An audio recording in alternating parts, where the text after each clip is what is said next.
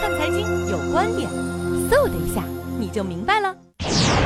前天，中共中央、国务院发布了一个完善产权保护制度的意见，大家都感到了高兴吧？但是呢，我是第一讲对这个文件予以肯定，第二呢，我想大家别高兴得太早。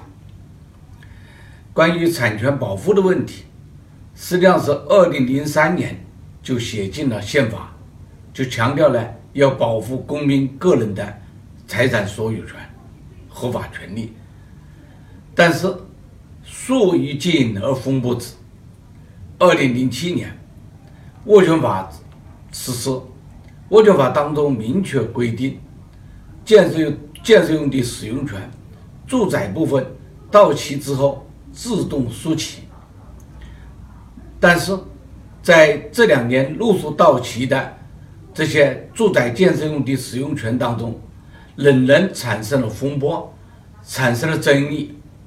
有的地方按照物权法的规定自动输起，没有给房屋所有权人、建设用地使用权人附加条件，而有的地方就在附加条件。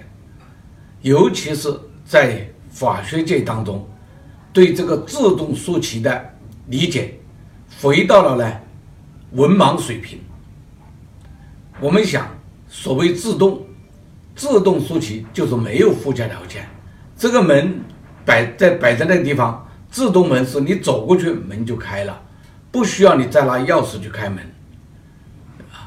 而我们呢，学者们都是千方百计来论证。这个自动输起还需要这样，还需要那样。出现这个问题的根本原因在于，我们国家近二十年来实行的是土地财政，依靠从土地上收取出让金来作为财政的重要来源。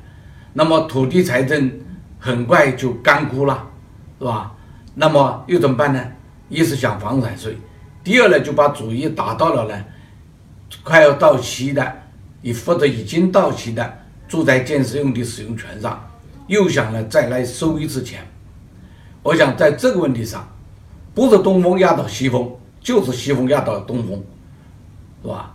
在中央颁布这个产权关于产权保护的这个制度出以来，出来了，我想我们应该坚定地发布我们的声音：公民的住宅用地来自于民，取之于民，不应该再收费了。对吧？从历史上看，当年我们的宅基地都是私有的，你收归国有，没有给我们一分补偿。现在你搞了土地出让制度，我们也认了，但是你到期之后再收钱，我是坚决反对，这不符合法律的本来意图，也不符合公平原则，更不符合人民共和国的基本性质。谢谢各位。